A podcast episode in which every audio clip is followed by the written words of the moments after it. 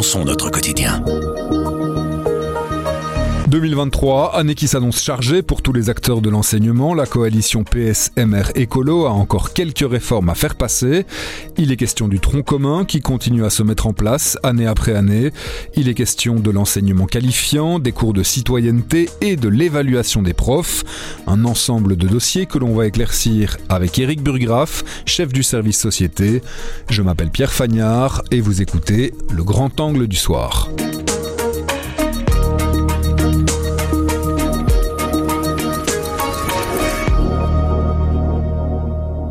Bonjour Eric. Bonjour Pierre. Les élèves, leurs profs ont repris le chemin des classes. C'est l'heure de la rentrée aussi pour les cabinets des ministres concernés.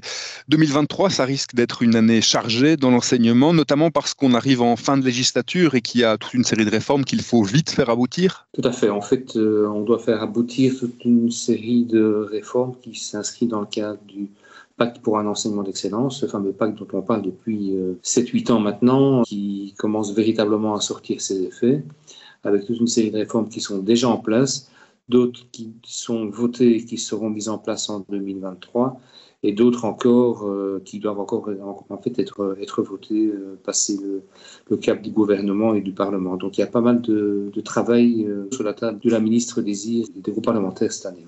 Au niveau des réformes qui doivent encore être discutées, juste en un mot, au point de vue politique, il y a plus ou moins un consensus ou ça risque encore de devoir beaucoup batailler aussi à ce niveau-là? Je pense qu'il y a un consensus au niveau politique euh, depuis que le pacte existe parce que le pacte a été validé par le, la plupart des groupes euh, parlementaires. Je pense par exemple au CDH qui était dans la majorité lorsque le pacte était voté et qui est dans l'opposition aujourd'hui. Ben, il est globalement dans la même ligne d'action que le gouvernement actuel. Fondamentalement, il n'y a pas de gros, gros conflits sur la mise en place. Il y a parfois certains conflits plus entre les représentants des enseignants et le gouvernement plutôt qu'au sein des, coalitions actuelles et, et, anciennes. Parmi les grands dossiers, il y a évidemment la mise en œuvre du tronc commun. Là, pour cette rentrée-ci en janvier, il n'y a pas grand-chose qui change. La prochaine étape, ce sera surtout pour la rentrée de septembre. Tout à fait. Donc, en août dernier, le tronc commun a été mis en place en première et deuxième primaire. Fin août de cette année, ce sera le tour des troisième et quatrième primaires. Euh, et puis, on va suivre comme ça chaque année jusqu'à fin 2028. Donc, en août 2028, ce seront les troisièmes secondaires qui vont entamer le tronc commun. Et alors, en août 2029, en fait, on, ce sera quelque part une date historique, puisqu'à ce moment-là, tous les élèves de la première maternelle à la troisième secondaire auront en fait le même programme de cours et, le, et les mêmes ambitions, quelle que soit l'école, quel que soit le réseau. On en avait déjà euh, parlé ensemble, mais un des chantiers qui reste aussi, c'est la réforme de l'enseignement qualifiant. Une réforme qui a pour but de rendre cet enseignement un peu plus attractif. Tout à fait. Ça s'inscrit en fait dans le cadre du tronc commun, puisque rappelez-vous que le tronc commun doit initier les, les élèves euh, toute une série de choses dont évidemment les, les, grands classiques que sont les maths, le français, l'histoire, etc., mais aussi toute une série d'autres apprentissages comme l'esprit d'entreprendre, les aptitudes manuelles, les nouvelles technologies, la créativité, la culture, l'art, etc. L'objectif, c'est de permettre aux jeunes de faire un choix vers le qualifiant ou vers l'enseignement général, mais un choix mûri, un choix réfléchi et un choix positif, et plus comme ça se fait trop, trop souvent aujourd'hui, un choix de relégation. Et donc, dans ce contexte-là, il est important aussi de réformer l'enseignement qualifiant. Ça, doit, ça, va se faire en deux étapes. Une qui va commencer, à mon avis, en 2023, avec déjà un premier élagage en termes peut-être d'options qui sont moins fréquentées ou qui sont trop fréquentées par rapport euh, aux besoins du terrain. Il y aura un, grand travail qui va se faire. Le nombre d'options va probablement diminuer et les, les, règles pour ouvrir ou fermer une option vont se durcir. Tout ça pour commencer à préparer le terrain pour 2029, où là, ce sera l'autre grande réforme du qualifiant à la fin du commun. Ce qui euh, risque de changer dans les classes dès ce mois de janvier, c'est le dossier d'accompagnement. En gros, c'est un espèce de carnet de bord de l'étudiant qui rentrera officiellement en vigueur en septembre, mais que les professeurs et les élèves pourront déjà appréhender dès ce mois de février. Voilà, il faut d'abord préciser une chose très importante, parce que ce ne sera jamais un bulletin de discipline.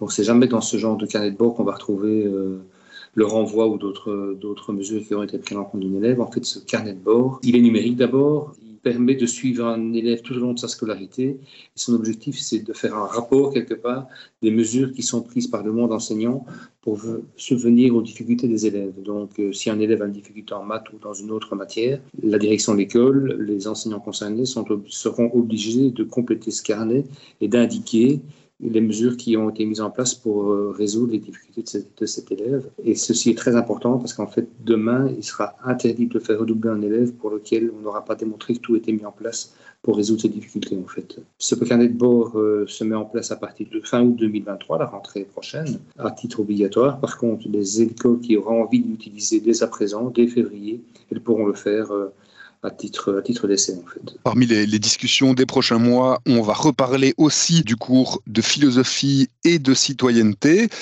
Aujourd'hui, c'est quoi la situation et comment est-ce qu'elle risque de changer dans les mois à venir? Aujourd'hui, tous les élèves dans l'enseignement officiel, euh, qui soit organisé par la Fédération de Bruxelles ou subventionné, donc tous les élèves ont une heure de citoyenneté, le cours de philosophie et citoyenneté. Cette matière est également dispensée dans l'enseignement libre, mais pas sous forme d'une heure, mais dans différents cours. Ça, c'est la situation actuelle.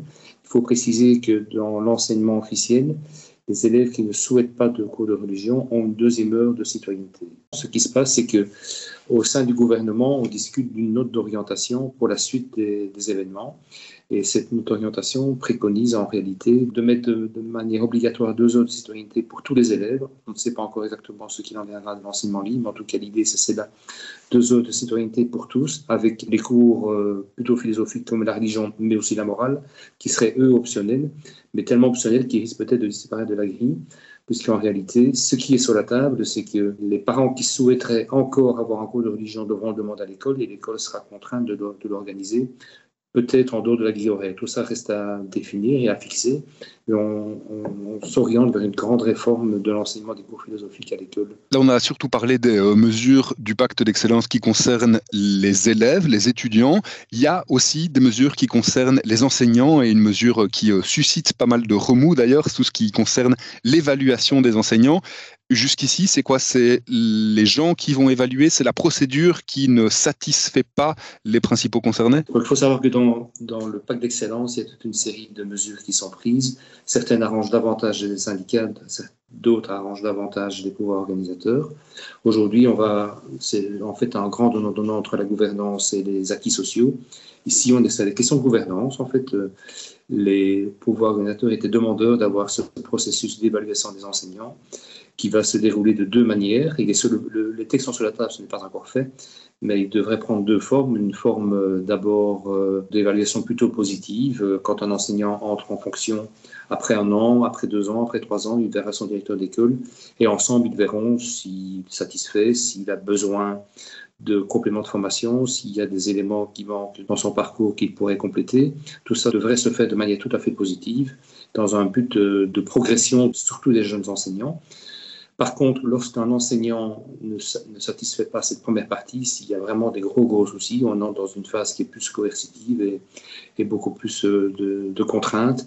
Mais euh, ce sera le cas, à mon avis, très, très rare. Euh, et c'est surtout sur ces disposition de la deuxième partie d'évaluation que les syndicats bloquent aujourd'hui, même si dans les négociations en ce moment, des choses ont déjà avancé. Une dernière petite chose, euh, l'année passée, on a pas mal parlé de grogne sociale au sein du corps enseignant. Ils sont descendus dans la rue pour la première fois depuis plusieurs années. C'est aussi ce conflit social, un des points qu'il faudra résoudre euh, en 2023. C'est clair qu'il est grand temps, et pour les gouvernements, et pour les syndicats, et pour les enseignants, peut-être, et aussi pour les élèves qui en sont quelque part un peu les victimes, d'aboutir dans, ce conflit social, quelque part d'atterrir. Il faut se souvenir que les, syndicats ont des revendications pas tellement sur des questions salariales, même si euh, si les profits étaient mieux payés, il certainement pas non, mais on n'est pas tellement ce genre de discussion aujourd'hui. On est plutôt sur des discussions qui tournent autour de la recherche administrative, de la réforme du qualifiant dont on a parlé tout à l'heure, euh, de l'évaluation des enseignants et aussi surtout de la taille des classes. En fait, euh, les enseignants estiment qu'ils ont à leur charge beaucoup trop d'élèves, euh, en tout cas dans certaines situations. En février, ça fera un an que les actions ont commencé, et ça fera un an finalement qu'il y a un dialogue dessous entre les syndicats et le gouvernement. Ce que les syndicats réclament n'est pas facile à mettre en œuvre sachant qu'il y a beaucoup de questions financières à, régler. Réduire la taille des classes, qui est la principale revendication, ça ne se fait pas sans, sans engagement et sans impact financier. Or, on sait que la Fédération de l'Université a des gros, gros, gros soucis financiers. Ça ne s'est pas du tout arrangé en 2022 et pas sûr que ça va, ça va s'arranger en 2023. Donc, atterrir, c'est important. Comment atterrir? Je ne suis pas dans le secret des dieux, mais je pense que ce sera compliqué. Et on suivra tout ça de manière très attentive. Merci beaucoup, Eric. À très bientôt. Avec Grand Angle, le soir raconte, explique et décortique. C'est notre oreille sur l'actualité. Retrouvez-nous sur notre site, notre application et votre plateforme de podcast préférée. À bientôt.